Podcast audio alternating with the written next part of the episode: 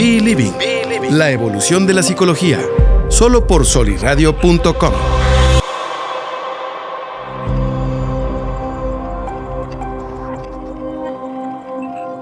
Estamos dentro, ya estamos. Ahora sí, completamente en vivo, ¿verdad? Sí, grabando. Y acá también ya me sale, estamos en, vivo, ahora sí directamente desde Facebook, Live y Instagram TV, IGTV. Buenas eh, tardes, Milly, Wendy, ¿cómo están? Hola, hola. Déjenme ver mientras hola a este, todos. respondo este mensaje. Me están preguntando si por la página de Face, sí, por la página de Face. Para que puedan... Instagram, en Soli. Soliradio.com, pero ese ahí lo escuchan corredito. Creo que sale de... Cristian, ¿a qué hora sale el, programa en Soli Radio de 11, de 10 a 11 o de 11 a 12? 10 y media. 10 y media. 6. 6. Y... Estabas jugando a las adivinanzas. no, es que yo la otra vez lo escuché eh, y eran como las 10 de la noche, creo que era un viernes. Sí, se escuchaba potente, poderoso. 6 y media. Y media. De lunes a viernes. Sí. 6.30 de, lunes a viernes, por soliradio.com. Eh, lo pueden escuchar por si no lo alcanzaron a escuchar en vivo y también en el podcast de, de Believing cuando salga, este, porque van en, van en trenecito, van en cola. Entonces, pues bueno, ahí está la invitación. Ya me contestaron que están muy bien. Eh, ya nos pusimos como que eh, en sintonía. llegué yo medio fastidiado, llegó Mili medio seria, llegó este Wendy también. Entro, no entro. me espero. me espero. Pero bueno, temazo el, el de hoy. Eh, el Padre, Padre ausente, Padre presente, Padre perfecto. Y bueno, lo que me gusta es que por ahí, Milly, nos traes un, testimonio de, una persona que conoces. Estuve escuchando eh, lo que me mandabas. Ah, eh, no lo alcancé a escuchar todo, la verdad. Me faltó el último. bueno, 9 de 10 casi, casi. Pero muy enriquecedor. lo vamos a estar, este, pues, sacando como parte del tema. Pensé en algunas películas, revisé algunas canciones, eh, pero bueno, dicen, y ahorita precisamente nos estábamos eh, como que, no quejando, la palabra no es queja, pero sí hablando respecto al tema ahí en el plantel, en, en CECITE, donde doy clases. A ver si nos hacen esto el Día del Padre, a ver si nos hacen lo otro. Y se tiene la creencia, o a lo mejor la creencia está muy difundida en redes sociales, incluso compartió un meme. Memes. Que venían unos zapatos para regalo de la mamá, muy este... Fifis. Eh, fifis. Y... y unas para botas. el papá unas botas recortadas, de esas botas, este, pues para el agua, ¿no? Un, pastel de la Paquita la del Ah, sí, también dicen, ni siquiera creo que este alcance. Felicidades, inútil. inútil. Y luego agotado, ni de este vas a alcanzar, le ponen así. Pero Ay, qué agresivos estamos.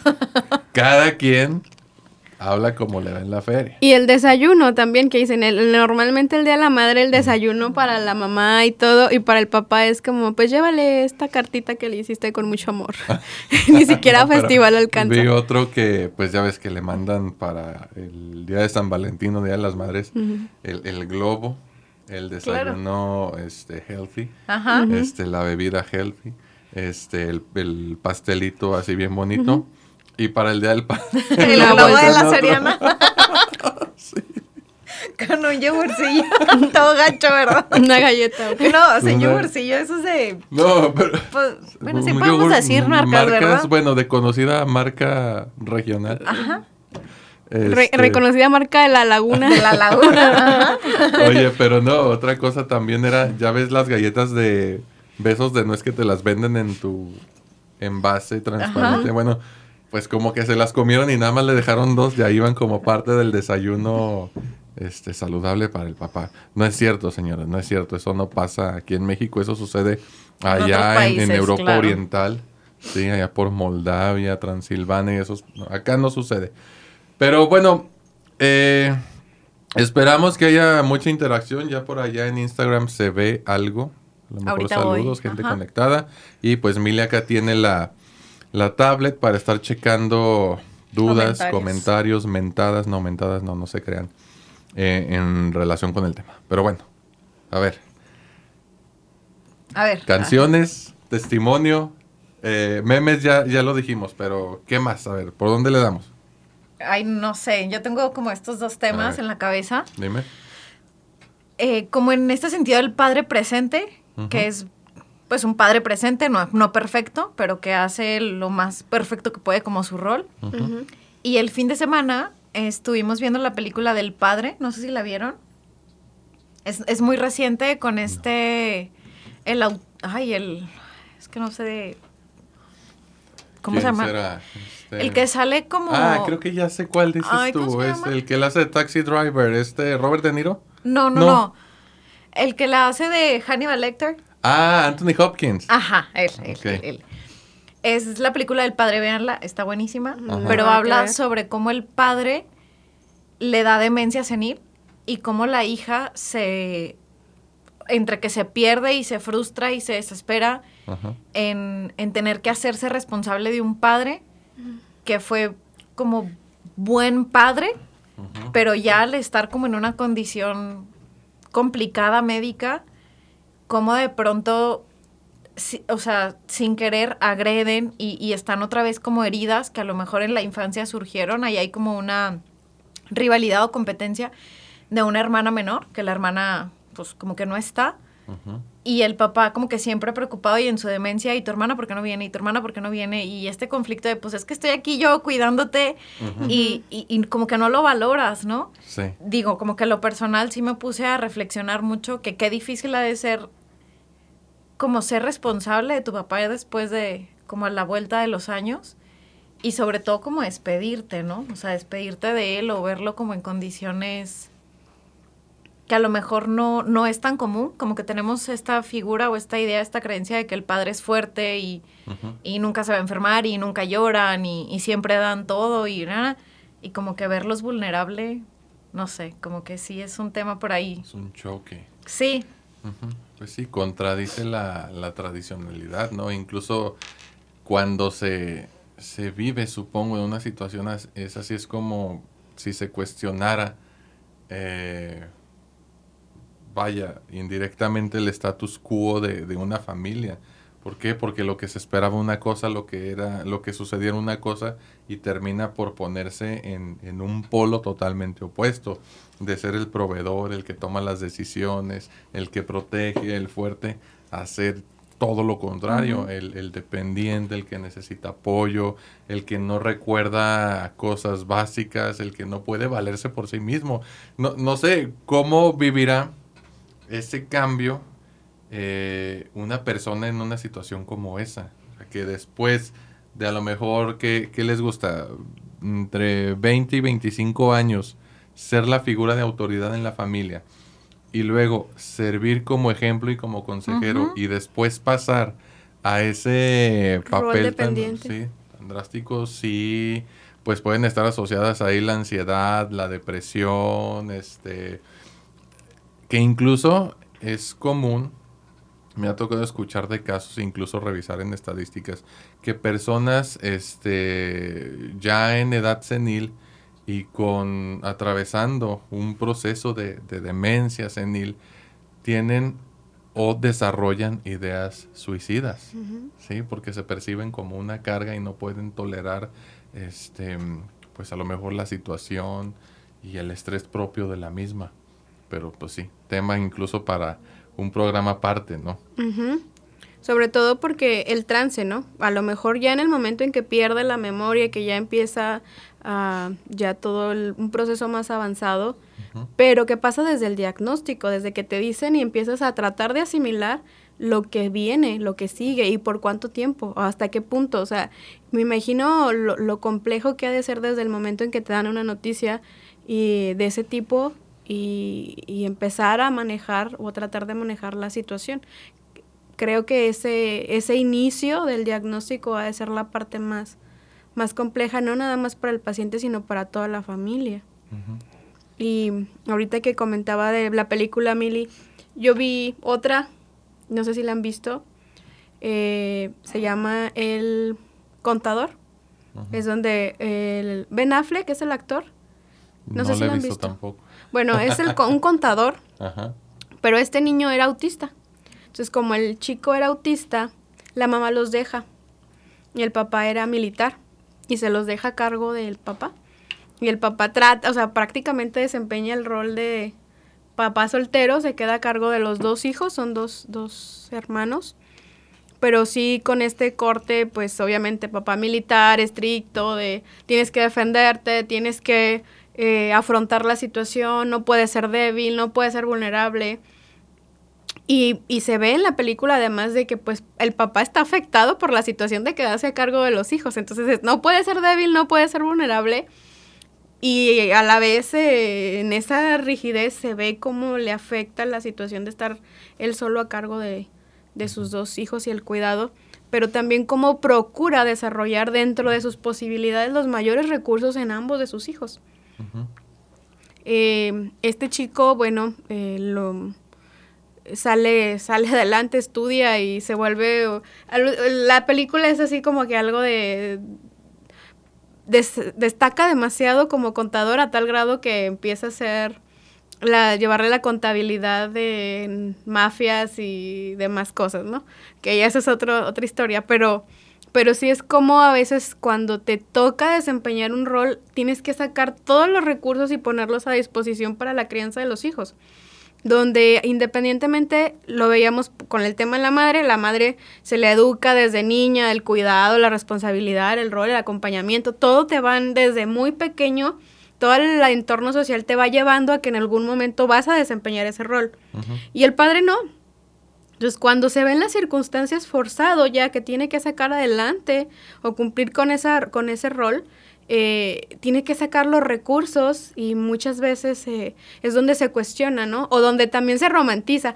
Ay, qué bonito se ve con los niños y lleva con su carriola y va con su pañalera y le está limpiando el moco y le está cambiando el pañal. O sea, cuando si la mujer lo hace, Es lo que le es lo que le tocaba, o sea, es su rol y no es nada extraordinario, eso es lo que tenía que hacer. Pero si es un papá soltero, la sociedad se lo reconoce de una forma, eh, no sé cuál sea la palabra más adecuada, pero... Le dan un, tiene una plusvalía, Ajá. ¿no? O sea, Pues creo eso que... Se convierte en buen prospecto. Exactamente. Se vuelve irresistible. Entonces es como que, ay, mira, qué lindo, con sus niños Ajá. y los atiende. Y, y se nota, o sea, en la mujer, si la mujer tiene hijos, es como, ay, no, o sea, vas, te, te vas a, te vas a tener que hacer cargo de un chavito, una chavita y mm, no es como que tan agradable o no tan bien visto. Y algunas veces, pues es hasta utilizado como, bueno, a lo mejor por ese lado le voy a llegar por el lado de los niños, ¿no? Y en el caso de los hombres es como, ay, sí, qué bonito, sí, hay que ayudarle, o sea, hay que cuidarlo y hay que acompañarlo para que, Lo quiero para mí. Para que, yo te ayudo con los niños, ¿no? No, pero sí se ve esto, porque incluso, eh, no sé si hayan escuchado que el hombre comprometido, este, que Resulta tiene una familia, atractivo. se vuelve como en un hombre deseable para algún tipo de, de mujer. Entonces, la creencia alrededor de esto, no lo estoy diciendo yo, este, bueno, más bien estoy repitiendo algo que, que me tocó leer, es si es capaz de comprometerse así con otra persona, pues entonces garantiza que es un buen prospecto porque se va a comprometer así conmigo. Eh, pero bueno, al final de cuentas, quien toma la decisión es, es el hombre, ¿no? Eh, bueno, de meterse en una relación fuera del matrimonio, no es como para culpar a, a- a- a la mujer particularmente. Pero entonces, a ver, parte del testimonio que- Sí. que nos mandaron es de un papá soltero. Ajá. Sí, y escuché este pues respuestas muy, muy ecuánimes. Sí, me gustó lo que escuché. Eh, habla de aspectos muy positivos de, de la, de la paternidad soltera. Bueno, papá soltero. y bueno, a ver, Mili, pero tú conoces más el caso, platícanos, este, si es que se puede, Cuéntanoslo un, po- tú. un Sí. poquito de, de él. Sí, sí, sí, bueno, pues es, es compa. Y, y la verdad es que, bueno, las circunstancias lo llevaron a ser papá soltero. Y sí, yo tenía como esta perspectiva que decía Wendy de, de que quizás se vuelve como atractivo para cierto perfil de mujeres o a lo mejor para todas las mujeres. Pero creo que también viene como la parte del ser papá soltero, que es un poco lo que decía él como en, en lo que me podía compartir. Que realmente no hay, al menos desde su persona, muy en su individualidad, no es algo ahorita que él esté como, como buscando. Y ahorita que decías esto como de los, de los recursos, él hace mención a que lo mejor que le puede dar a su hija es en relación a lo que él vio con su propio papá, ¿no? O sea, como el ser muy cariñoso, el, el como dar todo por alguien. Y él lo decía en, en uno de, las, de los audios, que desde el momento que supo que iba a ser papá, o sea, que la vida le cambia en un sentido de todo lo que tengo que hacer o todo lo que voy a hacer ya es pensando en dos y ya no es pensando en como en su como en un egoísmo, por llamarlo en egoísmo, no, o solamente en sí mismo. Y que realmente como que los sacrificios o el cómo se ha ido modificando su, su vida ha sido, sí que se vuelve como de pronto complicado, pero es algo que, que se disfruta y que lo disfruta mucho y que no, como que no cambiaría por nada el mundo del ser papá soltero y que obviamente la niña sí le demanda como la mayor parte del tiempo, pero que también siendo él como muy consciente de del tiempo, pues también trata como de buscarse sus espacios de pues de ocio, de, de dedicárselo a sí mismo, ¿no? Que al final creo que es como este balance que se debería de buscar o se debería de tener siendo mamá soltero o papá soltero o como en la pareja, pero quizás al final se vuelve más complicado al ser uno, pero pues el no dejarlo de como de procurarte a ti mismo, ¿no? O sea, sí mucho con tus hijos, pero también nunca descuidarte como para poder estar bien para ellos. Fíjate, pero de las respuestas que, que dio, que tuve chance de escuchar, es precisamente esa que mencionas la que me llamó más la atención. O sea, yo ahorita no estoy en busca de nadie y lo dice muy seguro de sí mismo, se siente muy tranquilo porque no tiene que rendirle cuentas a nadie. ¿sí? Y finalmente pues a los hijos no se les rinden cuentas, ¿no? Sino que se contemplan como parte de, del tiempo que ya tenemos este, planeado, especificado, entonces no es como que pues voy a hacer esto por esto, no, o sea, no le tienes que dar explicaciones, sino que ellos se apegan a tu plan. Pero otra cosa que me ha tocado escuchar respecto a los papás solteros es que inmediatamente se quedan sin pareja y con hijos y tienes que buscarte otra mujer. La presión social, a veces ni siquiera es de ellos, o, a veces ellos, eh, algunos pueden decir, no, estoy bien, quiero darme mi tiempo, quiero primero como a lo mejor acoplarme la dinámica de, de hijos, hijas, lo que sea que, que, que tengan, ¿no? o sea, acoplarme la dinámica, establecer un rol como para eh, generar otro compromiso además con una otra persona. Pero la sociedad sí es como, no, mira, es que busca que te ayuden, que te apoyen, que te acompañen.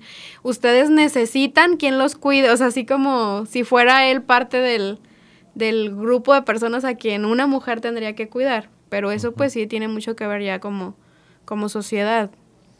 Pero bueno, fíjate, incluso hasta en el cambio de pañales, a mí me tocó, bueno, yo decía, ¿verdad? Cuando estaba chavo, bueno, todavía estoy chavo, tengo 18 años.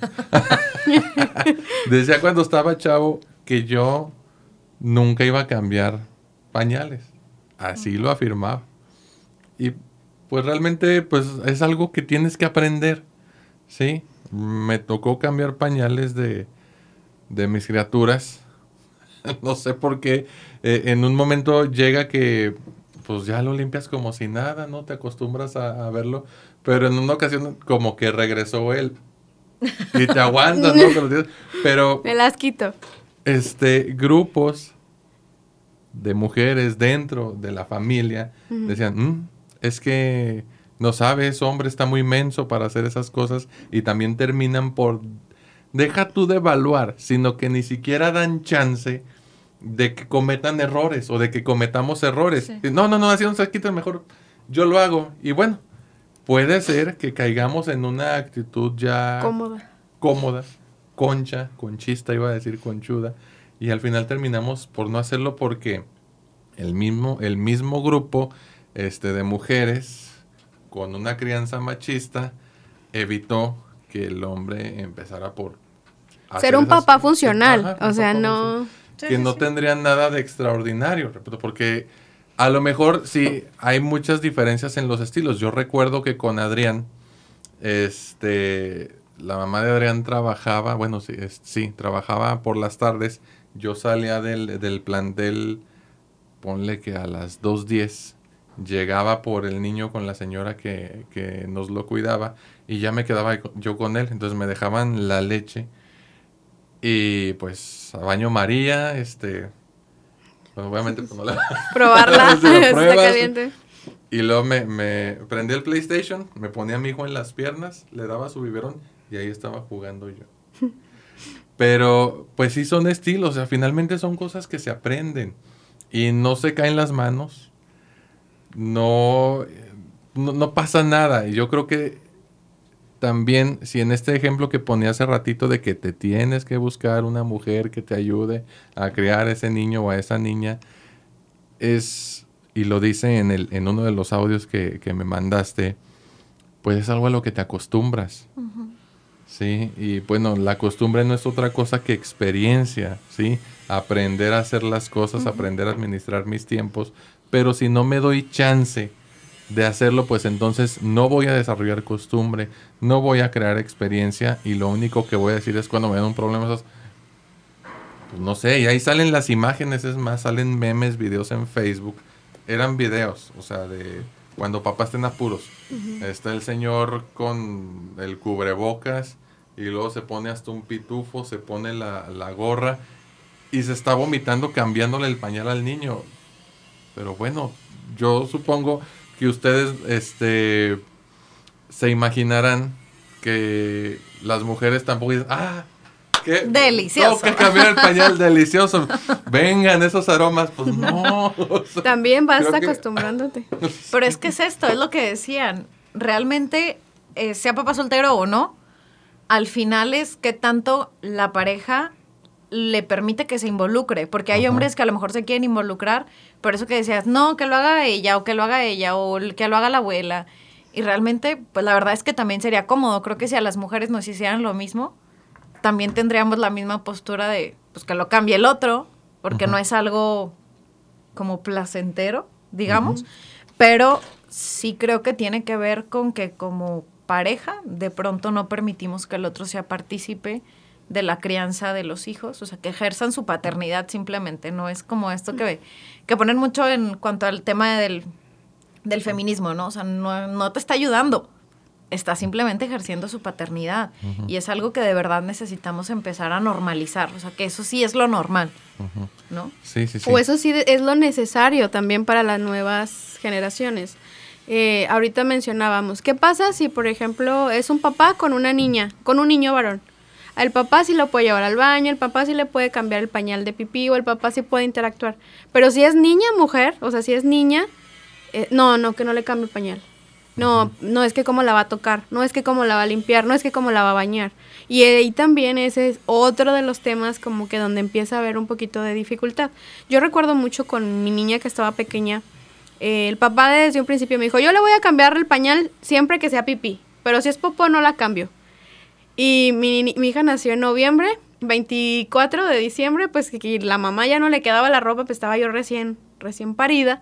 Entonces necesitaba un pantalón y una blusa decente para la cena del 24, ¿no? Entonces, pues no, quédate con la niña porque pues no me la puedo llevar para poderme probar ropa.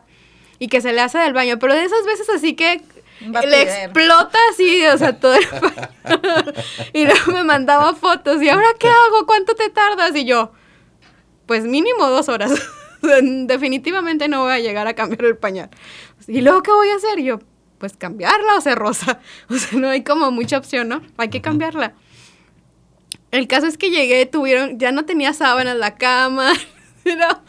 O sea, fue todo un campo de guerra porque pues realmente él de intención no tenía cambiar pañal con popo y pues la necesidad lo hizo. Las Entonces, circunstancias. entonces sí, o sea, la niña toda batida, la metió a bañar, al último terminó bañándola, quitando colchas y todo, porque de ahí fue donde, ¿sabes qué? Enséñame a cambiarle el pañal.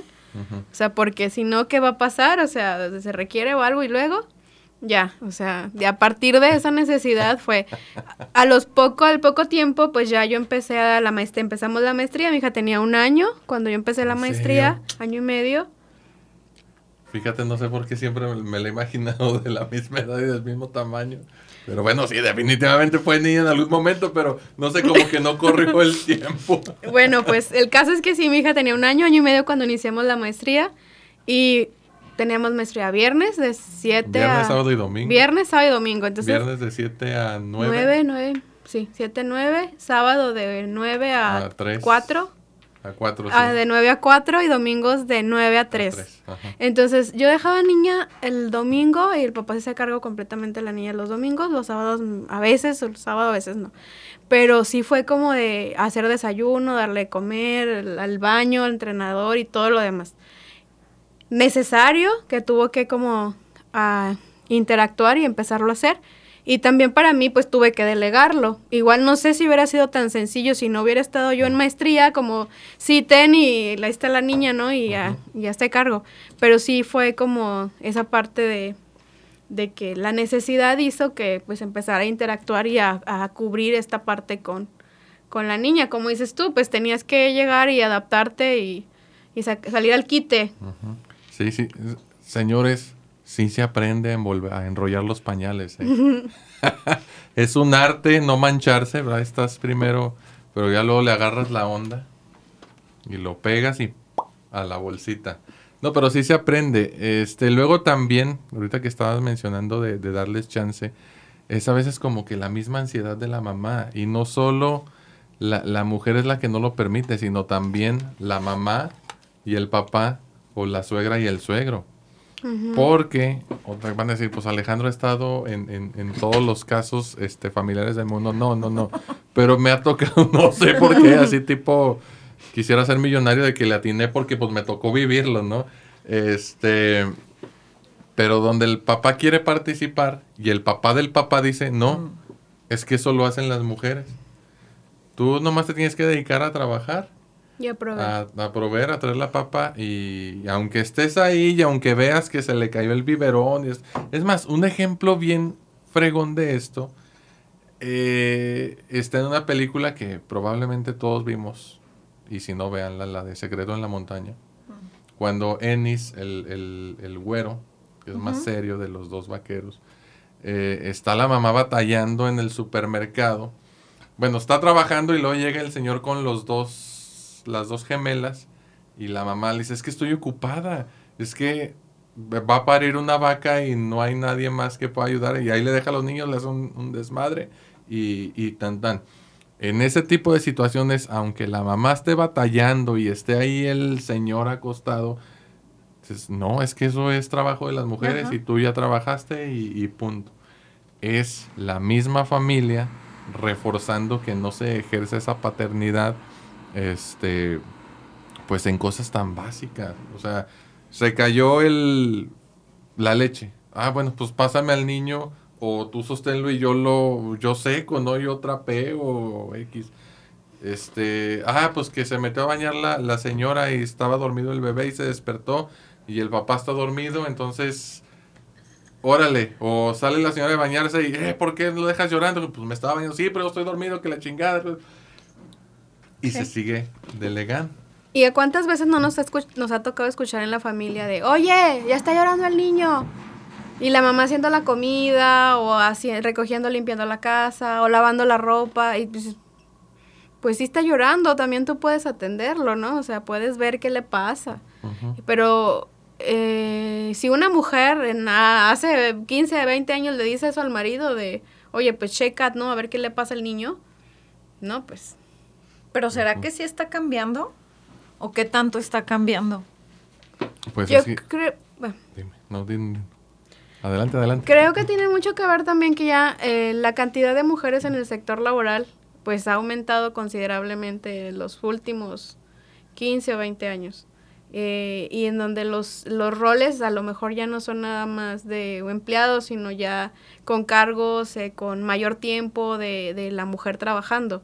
Y eso, las necesidades para cubrir gastos ya el, ingreso de uno, de uno solo de los miembros, uno solo de la pareja, ya no alcanza igual. Entonces ya es necesario que los dos trabajen y eso ha llevado a que a que tengan que organizarse con, bueno, tú lo recoges en la mañana, yo lo cuido en la tarde, a qué día sales, si trabajas o descansas los fines de semana.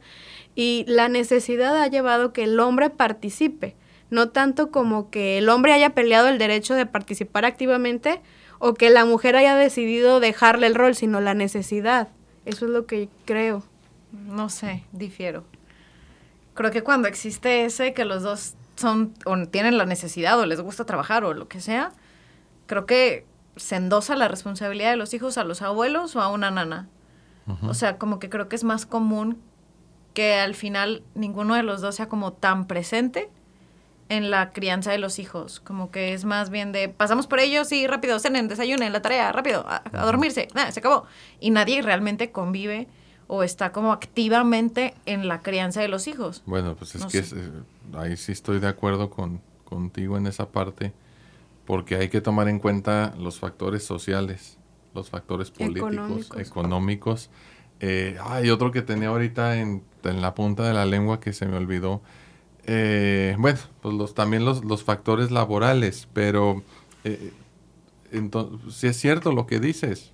Generalmente quedan a cargo de, los abuelos, quedan a cargo de la nana o en este tipo de, guarderías que ya son full time, este, toda la mañana y toda la tarde. Pero entonces ¿de qué estamos hablando? Se preguntará la gente cuando nos referimos al Padre presente. O sea, ¿qué es lo que se tiene que hacer para que emocionalmente el niño se esté desarrollando psicológica y emocionalmente sana? O sea, ahí qué es la presencia. Porque luego también tenemos la, la, premisa de la cantidad contra la premisa de la calidad.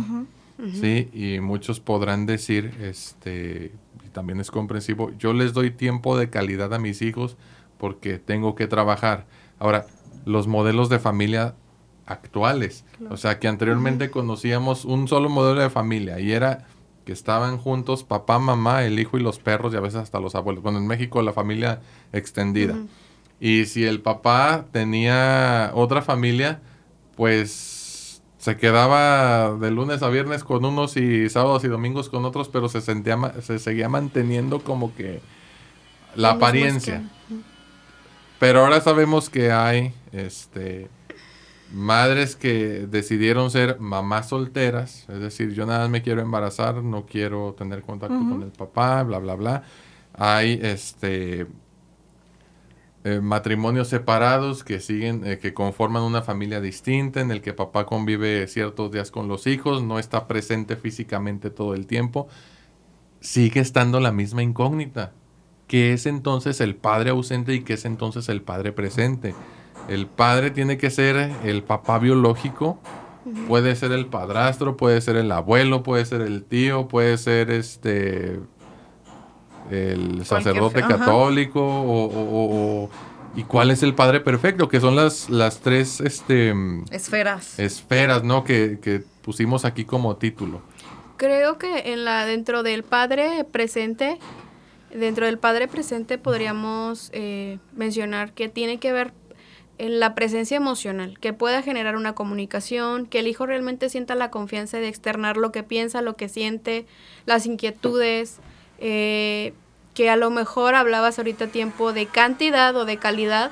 O sea, podría ser un papá, puede ser un papá que trate de estar presente y tenga el hijo, eh, si son de familias eh, divorciadas, separadas, dice, bueno, yo me quedo con el niño viernes, sábado y domingo.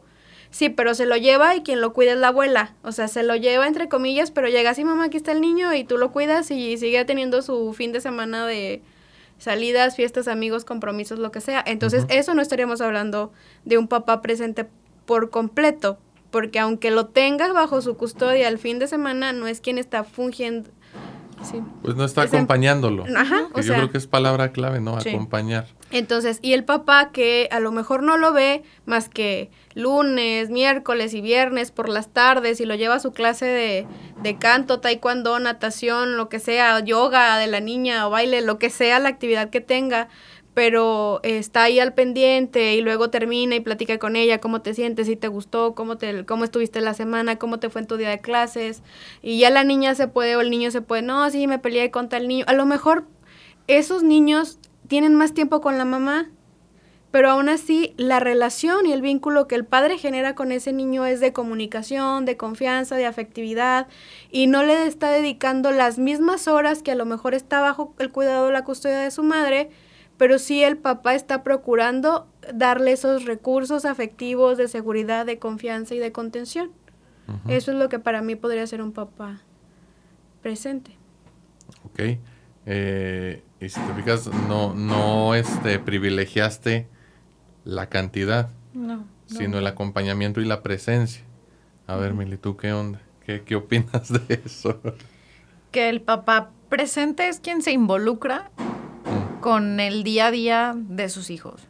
O sea, puede vivir con ellos, puede no vivir con ellos, puede ser la circunstancia o el contexto familiar que, que exista, pero es un papá que se involucra, o sea, que realmente sabe qué le gusta a su hijo, qué no le gusta a su hijo, eh, cómo le fue realmente en la escuela, que lo acompaña como en estas situaciones, incluso como tan rutinarias, como lo que decías de llevarlo al, al deporte, pero que está, o sea, es un papá que está, que se siente, o sea, creo que cuando como hijos sentimos a nuestro papá presente o, o que sabemos que podemos contar con él, creo que ahí está como el papá presente, porque igual podemos vivir juntos y decir, pues igual, mejor siempre recurro a mi mamá, porque mi papá o me regaña o nunca tiene tiempo o siempre está de mal humor o todo lo que digo está mal y ahí son como quizás signitos o alertas para papá que a lo mejor no estamos siendo un papá tan tan presente o tan tan en la educación de los hijos. Pero fíjate, este supe de un caso cercano en el que el, el hijo, puede ser hijo o hija, se llevaba mal con la mamá, aunque vivía con ella. ¿Sí? Y tenía mucha más confianza de platicar, de externarle sus dudas a su papá. Y el papá le decía, pues entonces si quieres vente a vivir conmigo. Ya era un chavito mayor de 12 años. Vente a vivir conmigo y dice, no, es que yo estoy a gusto viviendo con mi mamá, aunque no me llevo bien con ella. Y cuando estoy contigo siento que tengo mi espacio, pero no me quiero ir a vivir contigo. Entonces creo que es un muy buen ejemplo de que yo tengo mi casa con mi mamá, me gusta mucho estar contigo, pero no significa que me tenga que ir a, a- a vivir contigo, porque también me ha tocado hablar con papás que sienten culpa porque pasan demasiado tiempo trabajando y cuando llegan a casa prácticamente sus hijos ya están dormidos Sí. y solamente los ven los fines de semana. Pero eh, papá esto, papá lo otro, eh, pues platica con ellos, este, se pone a jugar, no sé si es que tienen videojuegos o X o Y, sabe cuál es su equipo de fútbol favorito, o si puede se lo lleva a, a- a ver el partido, el béisbol, fútbol o lo que sea, y conviven. Es decir, se crean experiencias, porque finalmente los psicoanalistas lo que dicen es que nos identificamos e introyectamos a esas figuras que se vuelven importantes para nosotros y nos hablan desde adentro. Sí. Es decir, entonces uno de los tips que se logran de manera implícita y sin que nos demos cuenta es lograr que el Re- hijo pueda comunicarse con su papá en su diálogo interno. ¿Qué haría, ¿Qué haría mi papá en estas circunstancias? Porque pues no somos eternos. ¿Sí? En algún momento se va y lo publicaba este Toño como post en, en la página que el papá no está en la cantina, el papá no está en la tumba, el papá tiene que vivir corazón. dentro de sus hijos. Y otra frase que, que comentaba yo en el en vivo que hice el lunes, eh, haciendo alusión a la película El Rey León, ahorita hablamos de eso, procura vivir dentro de tus hijos para que no tengas que vivir toda la vida detrás de ellos. Cuando se convierten a lo mejor en hijos problemáticos que tienen problemas este, académicos o que desafortunadamente este, caen víctimas de alguna adicción. Bueno, lo dije muy dramático, ¿no? Pero sabemos que es un problema muy común en la actualidad, las adicciones. Entonces es, cuando pude estar contigo, no lo hice. Y ahora que quiero estarlo, pues tengo que estarte persiguiendo, ¿no? Y tú ya no quieres eh, estar conmigo. Pero no, no, no, no creo que tenga que ver con 24-7, que ya lo hablábamos. Este, si en la pareja es imposible, pues yo creo que aplica en la mayoría de las relaciones. No podemos estar todo el tiempo, todos los días, a todas horas, con alguien sin decir, necesito mi espacio. Porque el hijo necesita su espacio, el papá necesita su espacio, ya lo decías ahorita, entonces es importante también darse el tiempo para uno mismo, seas mamá, seas papá, seas hombre, seas mujer. Y el hijo también necesita descansar de vez en cuando del papá, ¿no? Porque a veces también el papá o la mamá en su ansiedad lo quiere invadir. Persecutor. Sí, persecutor. No, yo llegué a ser de esos. Sí, me tocaba convivir con mi hijo sábado, domingo o viernes. A ver, ¿a dónde lo llevo? Ah, que ese es otro dilema. ¿Cómo le hago para entretener a mi hijo? Bueno, yo pensaba en lo que me gustaba a mí hacer de niño. Vámonos a la deportiva. Sí, y en la deportiva aquí de Torreón, gente que nos está escuchando, ahí donde hay un campo de fútbol que parece un cerrito. A mí me gustaba mucho escalar. Sí, y me acuerdo que nos dejaban ir desde chavitos, hablando que teníamos 6, 7 años. La deportiva quedaba prácticamente a cuatro cuadras de donde vivíamos. Y pues con cuidado, con cuidado, perdón, cruzábamos y íbamos solos. Actualmente ya no es posible hacer eso por la inseguridad. Pero bueno, andaba yo con mi hijo ya para no hacerles el cuento largo. Y no te vas a caer. Y no esto. Y no lo otro. Entonces no lo dejaba hacer. Eso también es como algo de un buen padre. ¿No? O sea, el rol de, de que de verdad permitan que se ensucien, que se embarren, que se caigan, que se peguen. Pero luego queremos ser padres perfectos. Ahorita mencionaron, perdón, ahorita mencionaron ustedes dos puntos. Eh, que de la, del tiempo y del no estar porque el papá está trabajando. Y creo que también esa es una parte cuando que muchos hombres consideran cuando quieren tomar la decisión de separarse, que no se dan cuenta que que dicen, no, no me separo porque si no, no voy a estar para mis hijos. Pero a veces la relación de la pareja es tan complicada que el hombre se llena de trabajo para no estar en casa y lejos de realmente estar y poder ser un padre presente, se vuelven mucho más ausentes porque ya la relación o la dinámica que tienen con la pareja no está siendo tan buena para que puedan tener esa interacción.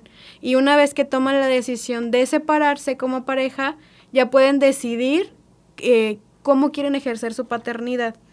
Y también los temores, o también decías tú, el miedo de, y si lo cuido y que no se ensucie, que no se caiga, que no esto, los temores siempre, así como las mamás tenemos temores, los papás también tienen sus propios temores.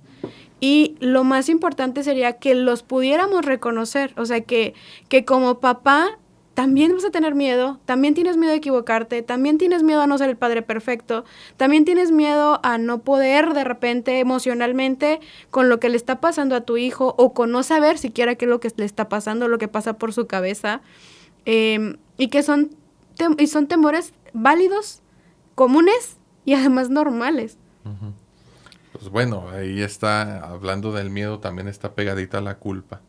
Y cuando criamos con culpa, este, cometemos muchos errores sin darnos cuenta, precisamente por el miedo al qué puede pensar mi hijo de mí, al qué le va a decir la demás gente de mí. Entonces termino por intentar convertirme en su amigo y le digo que sea todo. Digo, a lo mejor de chiquito, jajaja, qué padre. Pero luego, ¿qué sucede con estos papás chavorrucos? que aquí tráete a tus amigos, aquí hacemos la peda y nos ponemos hasta las chanclas todos. Pues... ¿Y el límite? Eh, ¿Dónde quedó el límite? Porque finalmente es parte de la función parental. Poner, fijar un límite porque al convertirte en amigo de tu hijo, le estás negando el derecho que tiene a tener un papá. Sí, y el papá pues Amigos va a tener muchos. Ah, y papá solamente una sola figura paterna. Así es. Tenemos comentarios por ahí, Mili. No, no, ha salido. En Facebook nada. Nancy. ¿no? Me preguntan que qué días estamos, que, que por dónde salimos. Que qué días estamos. Bueno, aquí particularmente en soliradio.com y directamente en vivo desde las redes sociales de Believing. Jueves, jueves de 3 a 4 también tenemos este, transmisiones en vivo desde Facebook todos los lunes a las 8.30 de la noche, con algunas variaciones. Por ejemplo, la pasada fue a las 9.15. Eh, pues nos pueden encontrar en Spotify. Por si los escuchan a, destiempo, ahí están guardaditos. Eh, Believing Podcast. Y ahí estamos este, atacando las redes sociales. Pero bueno, ejemplos, canciones. Yo estuve checando una de Alejandro Fernández y otra de Antonio Aguilar. De mi querido ¿Qué viejo. ¿Qué falta me hace mi padre y mi querido viejo? Sí. Ambos le lloran a la ausencia de, la figura paterna. Pero yo creo que ambas canciones coinciden en que hacen alusión a la compañía, al buen consejo, este, a la tenacidad, a la perseverancia, y, pero lo están buscando, o sea, le están llorando porque ya no está físicamente. Sigue quedando el hueco. Sí, yo supongo ahí ah, estaría interesante que nos dijeran desde el punto de vista ultra profundo, ahí cuál fue la falla. Si finalmente lo están identificando como alguien perseverante que acompañó, ¿por qué le seguimos llorando? No porque esté mal llorar, pero porque cada vez que nos acordamos nos sumimos como en ese momento de melancolía y no sirve como ¿cuál es la palabra? aliciente. Consuelo como de consuelo, o sea, no es lo mismo recordarlo con melancolía que con nostalgia, porque la nostalgia yo diría que es como una mezcla de felicidad y gratitud, y el, sentimiento ahí que queda de tristecilla, pero no necesariamente tristeza. Pero seguimos buscando al Padre a lo mejor a través de la botella, ¿sí? Porque es una actitud machista muy común. Eh, o a lo mejor se sigue buscando al Padre a través de alguna otra adicción. O se sigue buscando al Padre renegando del mismo. ¿Sí? Bien, este, lo decimos por ahí en la, en la consulta, en la asesoría, que cuando vives peleado con la gente realmente estás ganchado, porque lo que te gancha es el conflicto. Y si siempre me la vivo este, renegando de mi papá, pues sigo siendo tan dependiente de él. Sí, tan comunes me ha tocado ver a chavitos en la prepa que este fulanito Sánchez Pérez. No, profe, yo soy fulanito Pérez. Ah, cabrón. No, aquí dice que eres Sánchez Pérez. No, sí, pero este el apellido de mi papá no me lo pongo. No quiere al papá, pero tanto lo necesita que tiene que pelearse con él. Y esa es la parte inconsciente, o sea, ni siquiera sabe que el negarlo es como se vincula, o sea, que negándolo, renegando es como se vincula o como de alguna forma lo hace presente. en alguna, en alguna ocasión me dijeron, no estoy de acuerdo contigo con ese ejemplo en particular, pero tampoco supieron cómo refutarlo. Pero me parece, pues es que no quiero sonar a, lógico, pero me parece, ah, ¿cómo decirlo? Bueno, pues sí, lógico esa parte. O sea, en el fondo sí lo necesitas porque si, si, no, si no lo necesitaras, te sería realmente indiferente. ¿Sí? Y poníamos un ejemplo ya hace algún tiempo en el que, por ejemplo, duele más la indiferencia que el odio. Porque en el odio sigue siendo importante. O sea, le estás dedicando tiempo y energía para odiar a una persona. Y el odio se construye. O sea, hay que estar amontonando ladrillos para decir, ah, mira, aquí tengo esta pared de odio. Y la indiferencia, pues no, no tienes que hacer nada. Por eso cuesta tanto trabajo dejar de odiar a una persona. Porque si lo dejo de odiar, entonces ahora sí lo voy a abandonar y me voy a quedar sin papá. Es preferible tener un muy mal padre hmm. En el sentido simbólico, en el sentido inconsciente, que no tenerlo. Por eso entonces preferimos odiarlo a decir, pues no me importa. ¿Ibas a decir algo? Sí, me quedé pensando, dijiste que eh, la parte de no necesitarlo, y ahí me quedé pensando qué parte tan importante jugamos las mamás.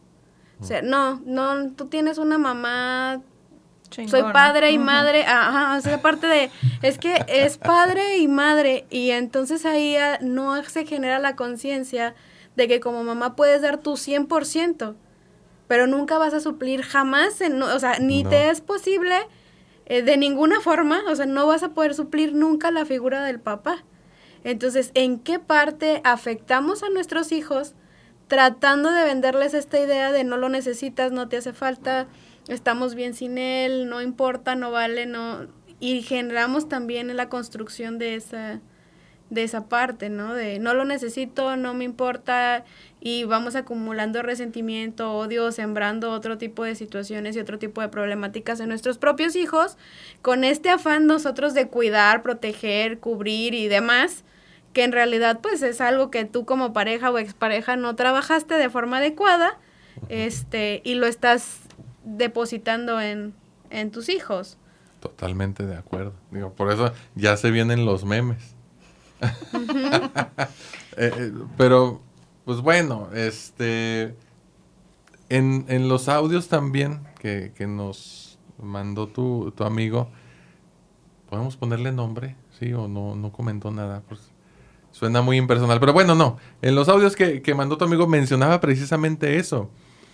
Y, y, y él aclara, o sea, no lo dice así textualmente, este, que él es papá y mamá a la vez, sino que tiene que ejercer eh, funciones que serían más llevaderas si est- estuvieran Estuviera. partidas en, en- en dos, ¿no?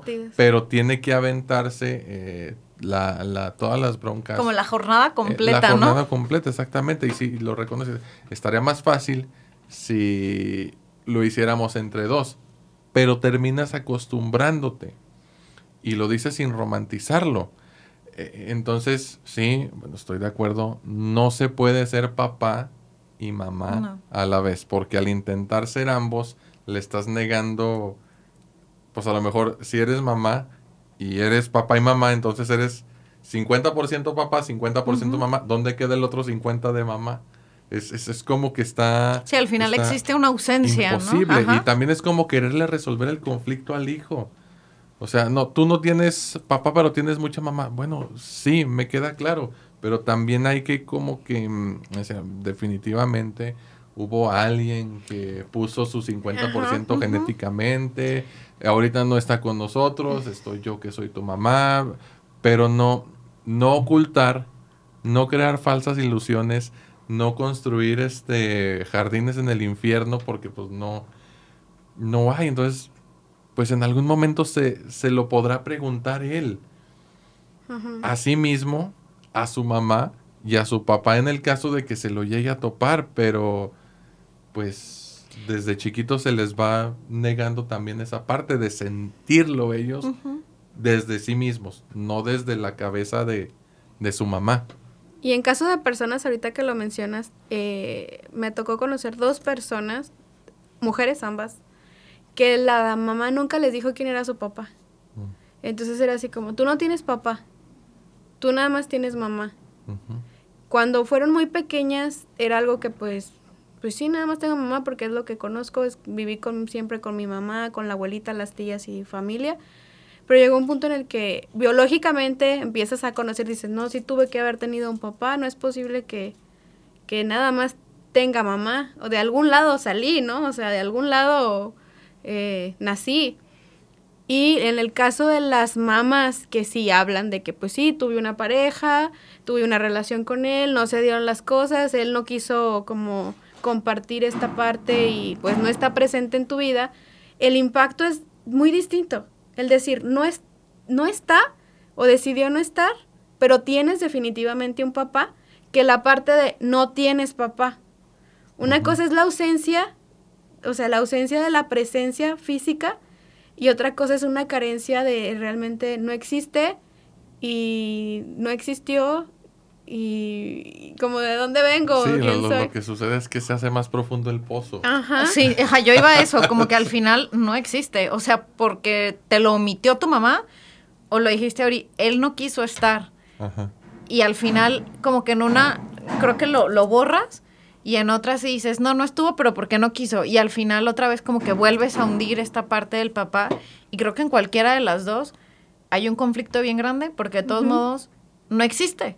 O sea, porque no quiso, porque tu mamá no te lo presentó, porque la madre al final no existe. Y creo que con angas o mangas se genera un conflicto muy similar porque no existe esta figura paterna. Sí, bueno, lo que iba yo es que no es lo mismo ausencia que anulación. O sea, en la ausencia estamos asumiendo que hubo un momento presente que se ausenta y en lo otro es nunca existió. O sea, ya está la herida de la ausencia y le vienes a acabar más hondo con la, anulación. Entonces, pues lo, lo diste más de lo que Ya está. pu- Ajá, pudo sí. haber De lo que ya estado, lo vivía, porque lo ya se lo vivía. vivía. Ahora, que pues, incluso habiendo papá y mamá, los dos juntos hay conflictos, o sea, eso sí no se lo vamos a poder resolver a, a los hijos. Em, por eso les digo, la frustración la, la conocemos desde el momento en que salimos del vientre de mamá. ¿Sí? Pero luego a lo mejor en el intento de componer las cosas, terminan generándose todavía más conflictos de los que ya había. Me estoy refiriendo tanto a las mamás que les quieren evitar el sufrimiento a los hijos ocultando información o negándoselas, como a los papás que crían a sus hijos con culpa. O sea, de modo de no frustrarlos, pero a la hora de decirles sí a todo, estamos preparándolos para que en el futuro, a la hora de experimentar una situación frustrante, no sepan cómo afrontarla. Entonces, la misma condición humana es la que nos hace seres, seres, ay, la, la palabra no es capacidad. Perdón. Susceptibles de experimentar frustración. O sea, el solo hecho de ser humanos, fuéramos dioses, no sé, como Hércules, ¿no? Que me caí del Olimpo y me convertí en semidios en lugar de, ser un dios completo. Si fuéramos dioses, pues no tendríamos, no seríamos susceptibles a, frustrarnos. O sea, trueno los dedos y se resolvió el asunto. Trueno los dedos y le borro el recuerdo a mi hijo, lo vuelvo a subir al Olimpo, se, nunca pasó nada y, y, tan tan, no va a sentir hambre, no va a sentir frío, no va a sentir... y otra problemática muy común es, ok, me voy a matar trabajando 68.500 horas para que a mi hijo no le falte nada. Hmm. Pues bueno, ¿Le, o sea, le va a faltar algo. A final de cuentas no lo va a poder tener todo al 100, así nazcas en cuna de oro. Ese es el ejemplo de Ricky Ricón. ¿Qué hacían los papás de Ricky Ricón? Se la pasaban viajando.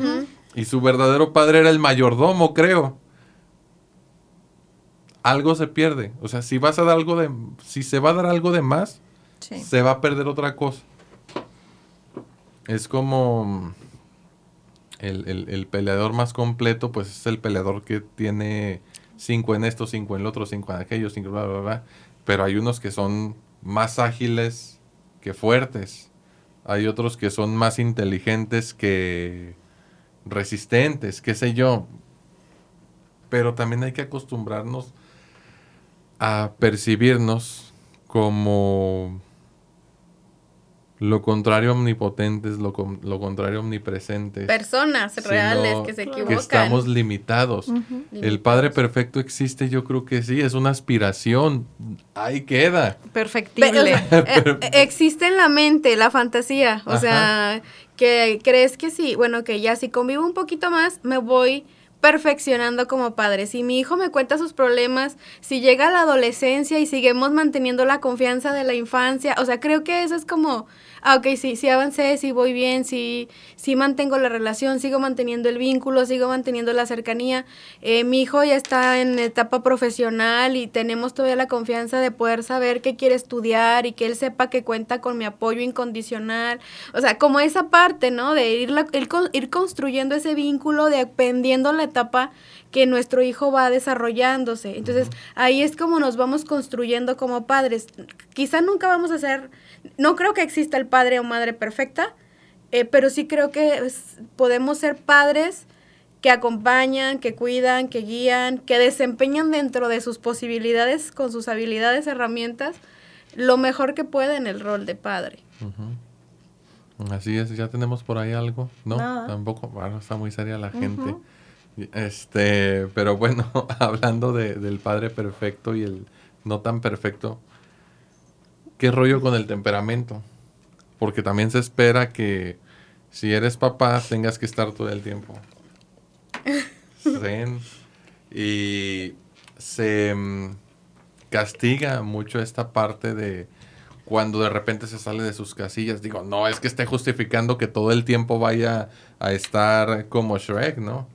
Eh, gruñendo y rugiendo. Definitivamente no, pero también se tiene que entender y enseñar que las personas tenemos límites y que expresamos emociones y que expresamos necesidades y, a veces en, ese afán también de evitarles el sufrimiento a los hijos, eh, no se le permite al papá expresar cómo se siente o no se le permite o al final o qué tal la seguridad también o sea a veces es de que oye hijo siéntate o vas en el vehículo, siéntate bien, recárgate, siéntate en tu lugar.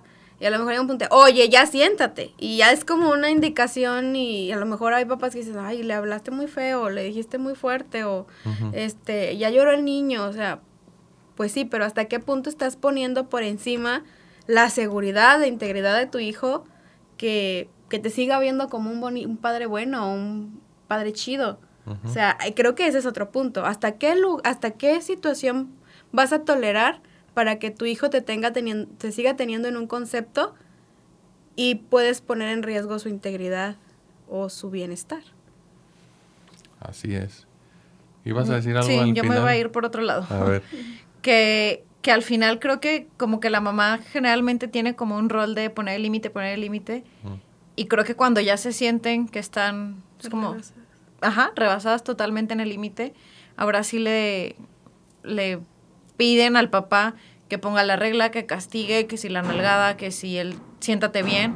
O sea, creo que al final sí este, como decías ahorita, como el papá puede estar como muy tranquilo, muy en sus chakras alineados, pero a veces creo que genera como, o les genera a los hijos más impacto cuando papá dice, siéntate bien, a que vaya la mamá 100 veces, siéntese bien, y de alguna manera es ahí como que cuando se recurre a esta otra autoridad para que pueda acompañar y reforzar lo que él, la otra estaba pidiendo, solicitando. Sí, pero lo dejan hasta el final. Sí es cierto, ¿Sí? es cierto, tienes razón. No lo había visto así, pero suena muy sensato.